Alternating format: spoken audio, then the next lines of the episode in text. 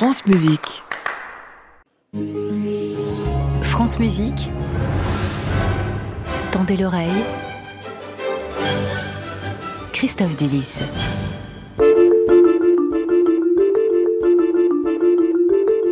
Bonjour Christophe. Bonjour Gabriel, bonjour à toutes et à tous. Je suis trop contente de vous voir. Ah bah, pareil.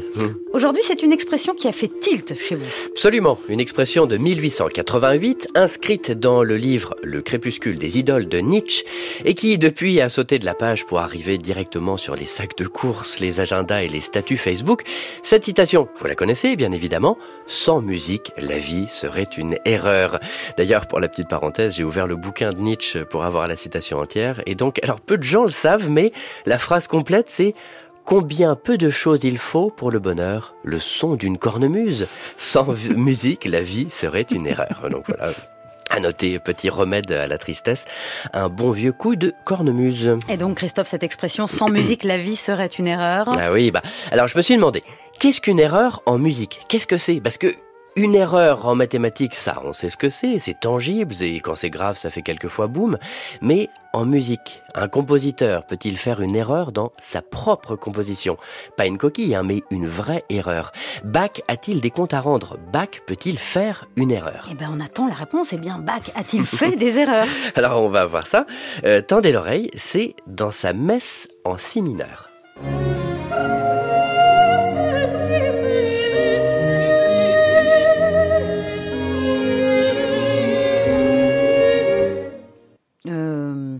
C'est pas flagrant, hein Euh, Comment ça, vous n'avez pas entendu la grosse faute entre la basse et le violon? Alors, je vous repasse le même son, mais je vais souligner avec le piano.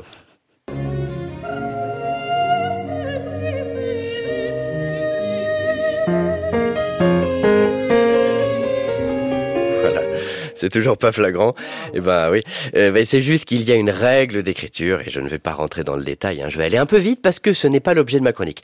Je vous jure qu'il n'y a pas besoin de comprendre, mais en tout cas, il y a une règle qui dit que les enchaînements d'octaves en parallèle ne sont pas encouragés.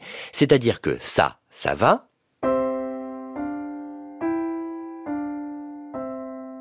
Voilà, la basse et le, soprano font deux choses différentes. Mais quand la basse et le dessus enchaînent les mêmes notes, ça va pas.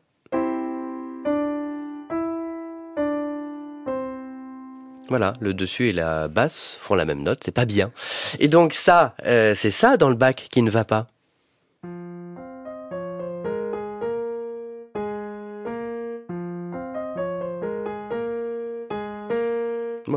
Et c'est vrai que dès qu'on fait un peu d'écriture en conservatoire, on a l'oreille un peu aux aguets pour traquer toute transgression à ces règles d'harmonie. Toutes ces règles qui régissent la façon d'enchaîner les notes. On ne peut pas faire n'importe quoi quand on est un compositeur au XVIIIe siècle. Je le disais, je ne vais pas rentrer dans le détail, mais il y en a plein des règles comme ça. Il faut éviter certains mouvements comme les quintes parallèles. Voilà, vous entendez ce côté un peu clinquant, euh, bruyant, archaïque. On apprend en cours d'écriture qu'il faut éviter de faire ça au XVIIIe siècle. Mais pourtant, Bach ne va pas s'empêcher de le faire, comme dans ce choral par exemple.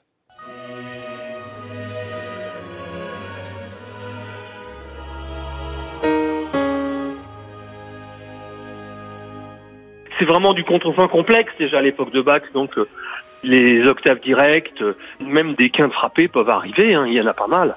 Et après, il y a, y a aussi toutes les choses qui sont faites pour des intentions rhétoriques, en plus pour de l'effet, euh, des, des dissonances qui, il y en a plein. Je pense que c'est c'est un, un degré de, de complexité qui, qui fait que ça n'a pas vraiment de sens, quoi. Lui, c'est Claude Abromont, un des grands maîtres de l'analyse musicale en France, que j'ai eu au téléphone un peu plus tôt, et qui m'expliquait que chercher l'erreur chez Bach n'a pas vraiment de sens. Bach, peut faire des coquilles, oui, mais il maîtrise le contrepoint à tel point que toute transgression est volontaire. De facto, Bach étant un compositeur et non un apprenti, finalement, il ne fait pas d'erreur. Les cannes parallèles, il est tout à fait logique dans, dans un contrepoint classique de les éviter, parce que c'est- souvent des fautes de débutants aussi, parce qu'on ne sait pas bien enchaîner les accords. Après, quand quelqu'un est, est- est comme Bach, euh, s'il en fait, c'est qu'il qu'il trouve que ça sonne bien. Mais un débutant, il faut qu'il apprenne à ne pas les faire, parce que c'est la plupart sont des, des, maladresses. Il y a certaines quintes qu'on qu'on- qu'on ne doit pas faire, parce que c'est du contrepoint raté, c'est des mauvais enchaînements d'accords. Et la fluidité de la ligne qui reste quand même une des normes de, de base de l'écriture que l'on peut transgresser autant qu'on veut quand on compose, mais quand on est apprenti, non.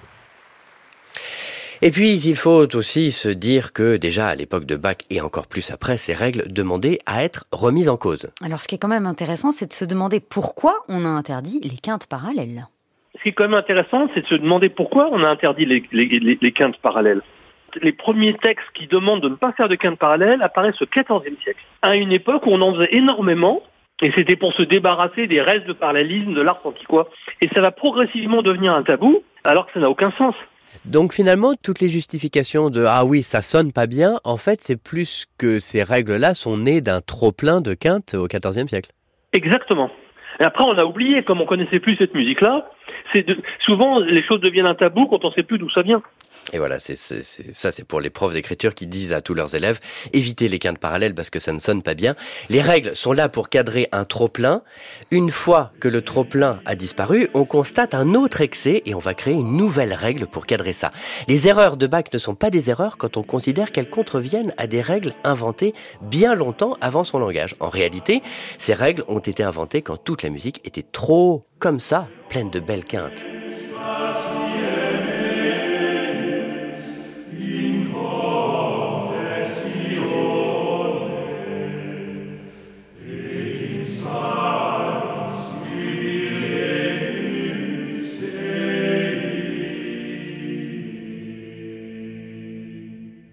Merci beaucoup Christophe. Merci Gabriel et merci à mon ami Claude Abromont qui est la référence dans le monde de l'analyse musicale et qui n'hésite jamais à me filer un coup de main. Donc on a eu la réponse. Voilà. Claude. Euh, Claude. Jean-Sébastien. Ne fait pas de, ne fait pas d'erreur. Chronique évidemment à la réécoute sur notre site et l'application Radio France. À samedi prochain Christophe. Bonne semaine.